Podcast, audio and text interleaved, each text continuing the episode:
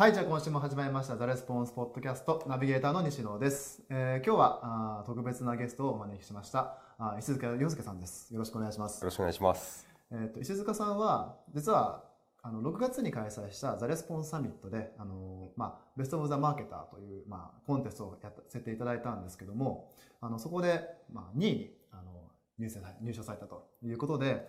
今回はあの、まあそのまあまあ、石塚さんのこととかあとはそのされやられてる事業の話とか、まあ、どういうふうな、ね、あの形でまあビジネスされているのかっていうのをお聞きしたいなと思っております。で個人的にあの実はまだぜひお話もしたかったと結構いろいろあって。同じ埼玉ですからね。埼玉対談が実現しまし大た。で僕もサッカー実はサッカーを好きなんか、はついさっきもねあのワールドカップ帰ってきましたみたいな感じで帰ってきましたねあのねユニフォーム着てでちょっとまあ時間経っちゃうんであの変えてくださいって言ってそのまましていただいたんですけど でもそうほあのなんていうかまあ授業を複数されてる中でまあそのなんだまあそうやってねワールドカップ行ってきましたっていうのはあのまあ一つ介護ですよね確か。はい。介護をされてでコンサルもされてででその中であの、まあ、ワールドカップ行くとか、まあ、てかまあほぼ隅がどこやねんみたいな感じでされてるのもすごい気になってたしあの、まあ、多分僕が最初に出会った頃はまだ多分コンサルされてなかった。まあしてたのかな？ちらほら。ちらほらですよね、はい。でそれがなんかもう結構今ガリバリバリやってるみたいな感じだったんで、まあ、どうやってそういうふうに成長されてるのかとかとか とかとか。いろいろちょっとお聞きお聞きしたいなと、あのーいうのはちょっと実はあってで今回、まあもうね、ザ・レスポンスのその、まあ、コンテストにも入賞されたわけなので、まあ、ぜひ聞かせていただきたいなということで、ね、あの まあさせていただきたいと思ってます。よろしくお願いします。よろしくお願いします。ありがとうございます。でまず最初になんですけども、まあ、とはいえでもそのあの伊勢塚さんのことをちょっと知らない方いらっしゃると思うので、まあ、簡単に自己紹介だけお願いできますか？はい。これは、To me. to me. はい宣伝したかったらあっちでもいいんですけど あんま変わんないんでそれは、はいよろしくお願いします。はい。えー株式会社 WithYou の、えー石塚洋介と言います。えっ、と、経営コンサルタントとして、えーまあ、コンサルティング活動をさせていただいて、あとは、えー事業複数、えーさせてもらってて、大きくなってるのが介護福祉事業の方で、訪問マッサージという事業をうん。経営させてもらってます。うん。そうだ。伊勢塚さんってあれですよね。その介護福祉の方でも全国1位とかですよね確か。あそうですね。賞賞をもらったっていうか。はい。ですよね、うんもうそれ自体もね、要はそこから経営コンサルっていうのもね、僕もすごい面白いなっていうか、面白いなんか、まあ、経歴があるなっていうふうには思ってて、てかえしかも日本一受賞したのって1回じゃないですよね。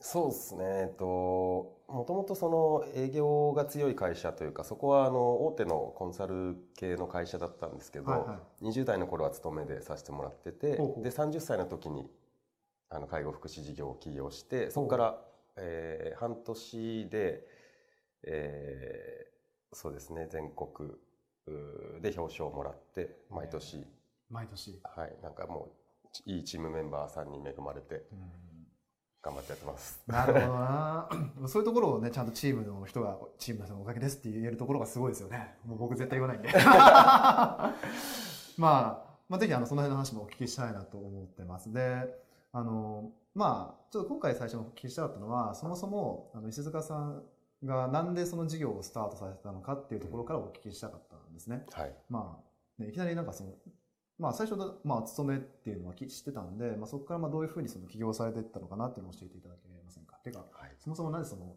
営業が強い会社に入ったんですか？はい、なんかこう漠然となんですけど、あの30歳で起業しようみたいな目標設定をしてたんですよ。へえ。なんか人生、まあ、80年って今言われてますけど自分でこうあのなんていうんですかパワフルに動けるのは60ぐらいまでなのかなみたいな変なイメージですね。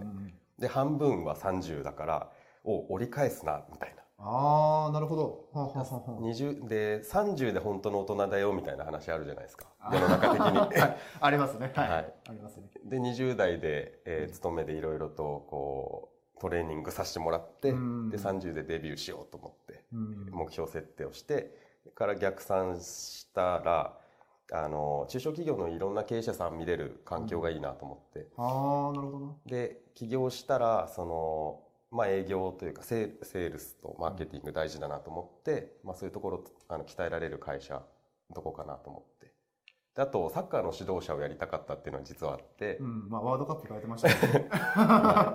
でなんか好きなんてことですよね。そうなんですよ、まあ、怪我してできなくなってしまってあの小さい頃なんですけど中高生の時に全然怪我でできなくって、うん。でそういう子たちに、えーなんかこう救いになれないかなとずっと思ってて、うん。でも日本って、えーサッカーの指導者ってあんまりこうご飯食べられる環境にないんで、うん。どうしようかなで自分で事業をこうやるというよりも事業を持つっていうことしかないなみたいなん。ことを思っていて、はい。なんかそうですね。起業しようっていう。あでもサッカーできなくなってたんですね。そうなんです怪我しちゃってでも精神的にすごい落ち込んでしまって。あそうなんですか。はい。あのー本当にもうあの悲惨な思い出したくもない。あか髪の毛抜けちゃったりとかそのぐらいまで、そうなんですか。はい、だからもう10代の記憶はもう本当に思い出したくないっていうぐらいの。へえもうストレスの毎日学校行くのやっとみたいな感じだったんですよね。あそうなんや。はいで健康を崩しちゃってでまずその健康に対しての事業を今やってるのもそういうところに理由があるかもしれないです。なるほどなるほど結構でもそのなんだろう 20, 20よりも前の時にあのなんだろうある経験ってなんかは反動ってありません？そのその後の人生に。そこやっぱ熱意が湧くポイントというか自分の悩んできたところとか痛みとかってすごいこうパワーが湧く根源かなと思いますよね。いろんな経営者さん見てもそう思いますけど。あやっぱそうですか、うん。まあ僕もでもそれはすごい共感できてあの大体そのまあ成功してる方のまあところを見るとやっぱなんか20代は実は不遇だったみたいなやつ結構多い感じはあるんですよね。なんかあそれこそ、まあ、その反動でいう、まあ、ちょちょっとねあの昨日あったとある経験がちょっとトリガーになってるんですけどあの例えば恋愛系教えてる人でまあ今モテてますみたいな感じじゃないですか、うん。その人って20代全あ10代全然モテなかったみたいなとかって結構ああるある。僕自身もまあそのモテとかそういう話じゃなくてやっぱこういうところ入ったのも10代であの金本さん貧乏父さん読んだことかな、はい、読んで僕もめっちゃ読みました。あれあれすごい影響受けました。あーやっぱそうなんですか。はい。そう僕もそれ読んででまあうちの父親が貧乏お父さんだったっていうのにバーンってなってこれはやばいとみたいななって。まああの本はね、まあ、そもそもそういうコンセプトの本だからまあそれはそれなんですけども、まあ、今全然そういうのは日々にはなってないんですけどあの読んで衝撃を受けてでプラス10代の頃であのなんだあ震災か。震災とかがちょっと重なったりもしてたんで、あのそれでああこっちの方でちゃんと起業するんだったらって言ってマーケティングとかの方を勉強し始めたっていうのはあります、うん。だから結構そっちのトリガーが多い大きいかなみたいなのがありますね、はい、なるほどな。で石戸さんの場合はその、まあ、10代の頃のサッカーできなかったっていうところがトリガーになってると。そうですね。でまあ営業マーケティングとかを勉強しててでなんで介護になったんですか？はい。えっ、とまあ30でっていう目標起業しようと目標設定をしててで、まあ、起業するにあたって何の事業でもやっぱり営業スキルな何でもこう営業ができれば軌道には乗るかなっていう思いがあってで、まあ、100人入って90%以上1年経って辞めるみたいな会社だったんですよ。お おー。はいはいはいはい、はい。で、まあ、そこでこう頑張ることができたらあの周りの、まあ、例えば親とか、かうん。はい、あの兄とか姉とか、はい。はい、周りの友人とかにもあの厳しいところでやれるんだったら何やっても大丈夫だよねっていうふうに言ってもらえるかなと思って。ああなるほど。でやっぱり最最終的にはサッカーのコーチをやりたいっていうのがあったんでで収入、まあ、世の中的には厳しいところにチャレンジするわけなんで。うん。で、まあ、認めさせたいっていうのもあってそういう営業会社入ってで30でいざ起業しようってなった時にまず金持ち父さん貧乏父さん僕影響を受けてたんで、はいはい不動産を購入したところからスタートしたんですよ。おおはい。一棟はい。あのまあ、普通に今も回っ順調に回ってるんですけどでそこでちょっとこう投資感覚も身につきつつで、えーやっぱりビジネスの方が効率がいいじゃないですうか。ん。なんで、えーその時どんなことができるかなってこういろいろと調べてもともとやっぱコンサル会社にいた経験があったんでいろんな事業を調べていって、はい。でその時の自分でできるものやっぱり熱意が湧かなければいけなかったりとか、で小さい頃に祖父母と同居して育ってるんですよ。おおなるほど。で祖母がパーキンソン病と認知症を持っていたりとかで祖父があの元気に過ごしたんですけどあのよくあるいきなりこう転倒して骨盤を骨折してしまったりしてで趣味がなかったんでずっと家にこう座りっぱなしになってそのまま弱ってしまったみたいなところを目の当たりにして育ってきてで、まあ、両親もこうねえ働き盛りなのにやっぱり介護があったりとかうん。っていう家庭環境で育ってきてやっぱりそこの今やっている介護福祉事業っていうのはすごくこう熱意が湧くポイントだったというかあとなんか自分の強み何かなって思った時にふとあの街を歩いてて同世代と一緒に歩いてるんですけど、なぜかお年寄りの方に道を聞かれるのが僕みたいな。あーはいはいはい。なんかそういう雰囲気というかあるのかなみたいな。でお話ししてるのが苦にならない。苦にならないことって強みだったりすると思うんですけど、うん。あので周りの友人に聞くと、はい。何話していいか分かんないって言うんですよね。うんうんうんうんでも僕毎日その祖父母と一緒に過ごしてて時間があればあの祖父母の部屋に行ってこう買い物ないとかなんか話聞いてるような子供だったんで全くそれが苦にならないっていう。ああなるほどな、うん。はいはい。でこれあとは、まあ、いろんな、えーとまあ、し小資本で始められるとかうん。ストック収益になるとか、いろんな要素はあったんですけどまずそれが一番これだっていうところだったんですよね。なるほどな。じゃあそれはある意味自分の強みとはマッチしてたんですね。そうですね。結構その営業マーケティングって言ったら畑違いじゃないですか。うん。まあ僕は畑違いと思ってたんですけどあのその介護ってなんで選んだんやろうっていうのはそう実は疑問だったんですけどん。結構実は強みにマッチしてたって僕は逆に聞かれないですからねうん。街歩いてても多分結構目そらされる方なんですよね。多分無理なんでしょうねそれは、はい、でそれで介護を始めたと。はい。最初の頃どうだったんですか？最初の頃はやっぱり営業は自信があったというかあーやり方はこう手探りでやってみるんですけど、はい。地域のそのケアマネージャーさんっていう介護をこうプランを作る方の事務所にこうちょあの訪問営業をするんですけどうん「こんにちは」って言って、はいはい。でもともとやっぱり営業の強い会社にいたんでそういうのも苦にならなかったんですよね。最初自分で立ち上げは自分で営業したんですけどはいはい。もう楽しくてしょうがない感じ。でいきなり訪問してもやっぱり優しいんですよね。なんかだからあの20代の訪問営業やってた時よりもすごい優しくしてもらえるんでなんだこれはみたいな感 なるほど。じですでなんだこれはみたいな、はい。うん。あれですよ。20代の訪問営業って言ったらもう来んなみたいな感じのもまあ経験してますよね。あーそうね。はい。そし確かにそれだったら運転の違いでしょうね。ああなるほどな。やっぱりこうあのまあいろんな会社さんとバッティングしたりもしたんですけど、うんうん。僕だけ中入れてもらえたりとかするわけですよ。はいはい。あの雇われてこうなんとなくやってる人ともうこっちはもう排水の陣で思いを伝えお伝えしながらやってる。でこう企業で勤めてきてちゃんとこう所作もよく見てもらえたみたいなんであちゃんとしてるねっていうふうに見てもらってでお電話いただくようになってすぐこうあのお客様自体はすぐ紹介していただけるようになって。逆にその普通の要は競合の会社ってあのちゃんとしてないんですか？うんやっぱり業界的にその営業が上手っていうトップレベルの営業マンはその業界にはなかなかいないかなっていう印象で、なるほどなるほど。はい、やっぱり事務所のその手の空いたスタッフがなんとなくチラシ持ってくるかなみたいなそんな感じで回ってるかなっていう印象だったんですよ。うん。でも命がけでこうやってるのと比較したらやっぱり差が出るんじゃないかなと思ってて、はい、その違いで選んでもらったのかなと思いますね。じゃあ結構お客さんはもう最初から結構入ってきてたってことですよね。そうですね。だからなんとなくまあいけてる感じの状態で行ってたってことですか？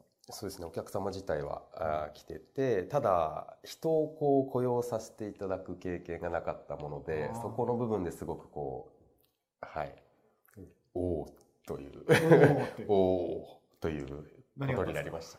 えーやっぱりあれなんですよ。あの企業で勤めてきて、うん。もう100人入っては90人辞めるみたいなところでうん。育ってきてるんで、周りに囲まれてるメンバーもそれなりの精鋭たちが多かったんですよね。はいはいはいはい。でこれくらい当たり前かなみたいなところが全然当たり前の世界ではなかったんですよ。なるほど。ぱ時間通りに来るとか、あのそうあの報告連絡をするとか、はい。そういうのがあんまりこう当たり前じゃなかったんでああそうなんですね。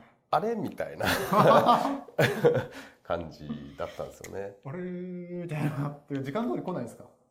っていうのがやっぱり最初の頃はよくあってへあ人をこう雇用するその、ね、いろんなお話をいろんな経営者さんから聞いてたんですけどあこういうことかみたいな。